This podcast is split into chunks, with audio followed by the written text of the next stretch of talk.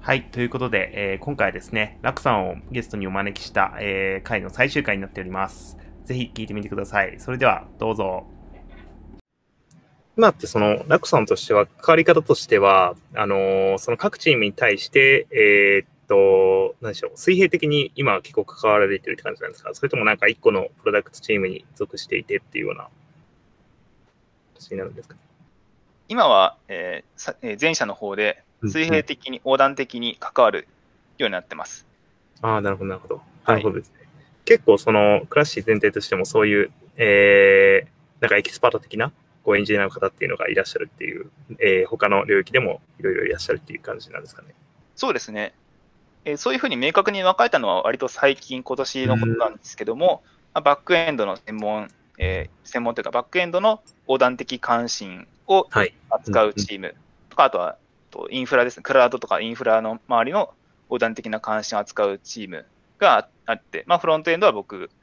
がいるところ、えーまあ、フロントエンドエキスパートチームって言ってるんですけど、はいそこのチームが見てます。うーん、なるほどですね。なるほど、なるほど。なんかそれってどういう課題感があって、そういう、なんかよく、よくというか、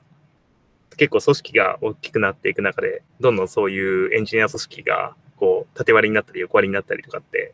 結構繰り返すかなとも思ってて、クラッシュの場合だとなんかそこってどういう課題感があって、今そういう構造になってるんですかね。えークラッシー、今年、えーまあ多分、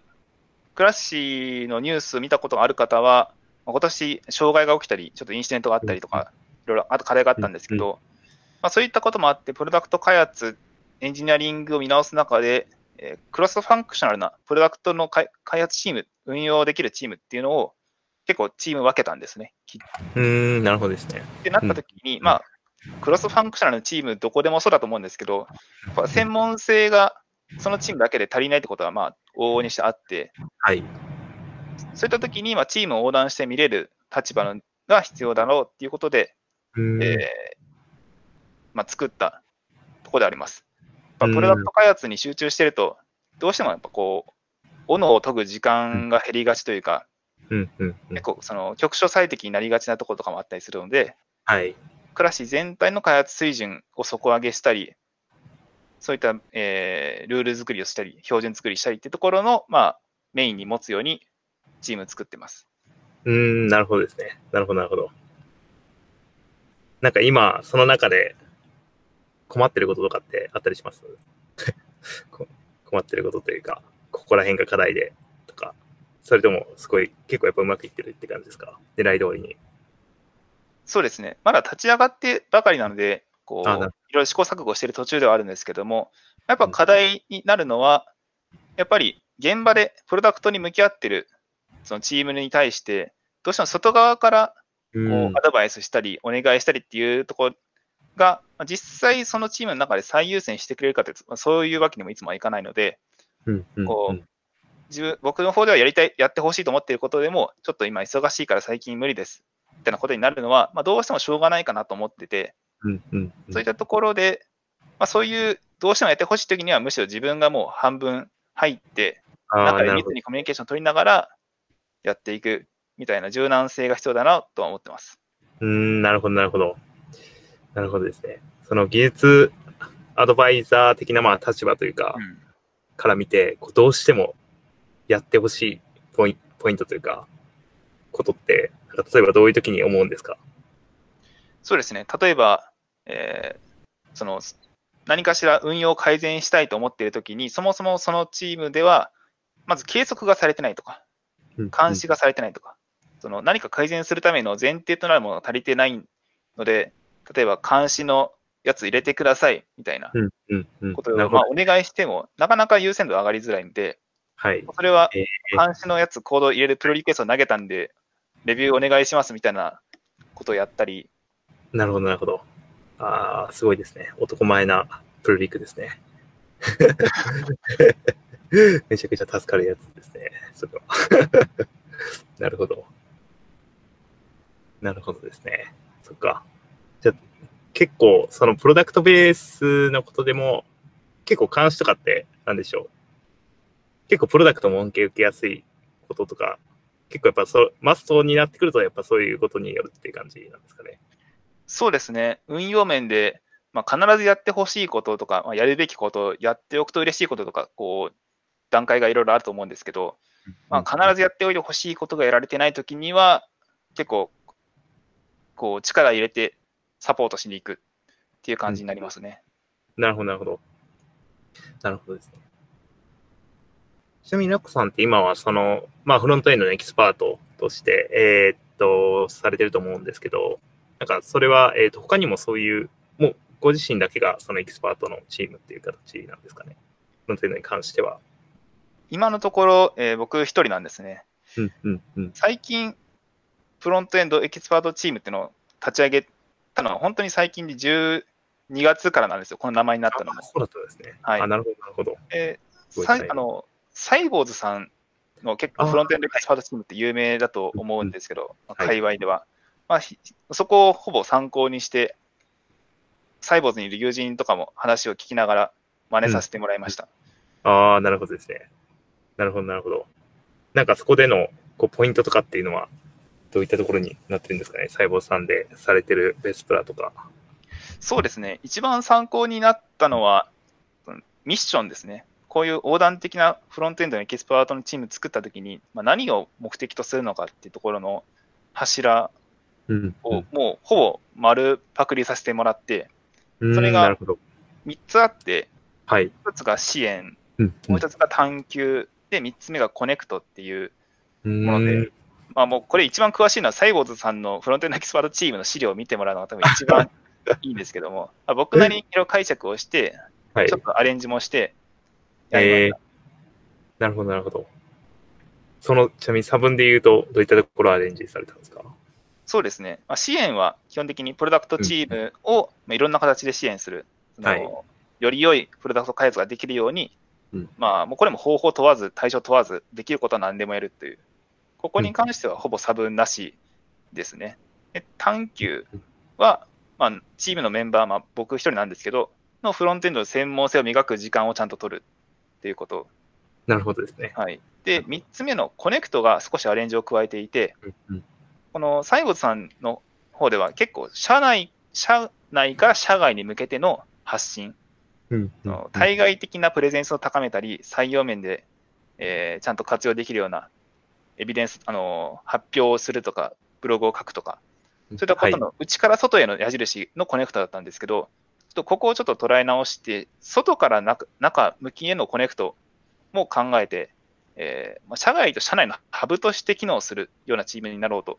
思ってうます。なるほ社どね。内。に閉じて、まあ、ちょっと学びが止まっちゃうことを防ぐために、外の知見を中に持ってくる役で、うんうんだから社内勉強会とかをやったり、外のイベントに参加したレポートを持ってくるとか、うんうんそういったこともコネクトの一部かなと思って、そこも織り込んでミッションを立てました。なるほど、なるほど。ええ面白い。興味深いですね。ちなみに、その、今だと、えーっと、フロントエンド以外のエキスパートのチームの方とかと連携したりとかってあるんですか？その、例えば、その社外から情報を取り入れたりだとか、逆に発信していくみたいな部分とかって、結構その、なんかエキスパート系の人たちで共通の、なんでしょう、こう、やるべきことというか、持ってるミッションみたいなのあるかなと思ったんですけども。そうですね。まあ名前はエキスパートチームではないんですけど、うん同じようなポジション、役割のバックエンド、インフラのチームはあるので、そこのチームは例えばこの間は AWS のリーイベントの、あのーはい。内容をみんなで振り返る会とか、こう、やってたり、まあ支援もやってたり、まあ同じようなことをやってますね。結構そこの横のつながりは、まあ、もともとこ個々人がつながっているっていうのもあって、そのエキスパートたちが、うんうんうん。こう明確にこういうつながりを作ろうと思ってやってつながっていってるわけじゃないですけど、まあ普段からお互い何やってるかは関心向けるようになってます。うーん、なるほどですね。なるほど、なるほど。ありがとうございます。なんか、アコさんの、こう、まあ今年も間もなく終わりますけど、こう、直近の最重要課題というかミッションって何なんだろうなっていうのはちょっと聞きたいかな。うーん、それは一緒にこう働いてた 人としてもとかっていう感じなんですかね。そういうエモいのじゃなくて。あーそういや、まあまあそう、エエモもあるんですけど、いや、もちろん Classi でこう、エキスパートチームとしてやっていくっていうのもあるけど、なんか僕の知ってるラコさんって結構 Angular のエヴァンジェリストっていうこはいはう、い。側面を強かったなって思っててはい、なんかそういうのも踏まえて、こう、今ご自身が向かってる先っていうのはどういう方向なんだろうなっていうのは聞きたいですね。そうですね。ここまで結構クラッシーのことをいっぱい喋りましたけど、あの、アンギュラーに関しては、結構、これは、あのアンギュラーを使う人って、世界でも日本でも、ここ2、3年増加傾向にあるのは、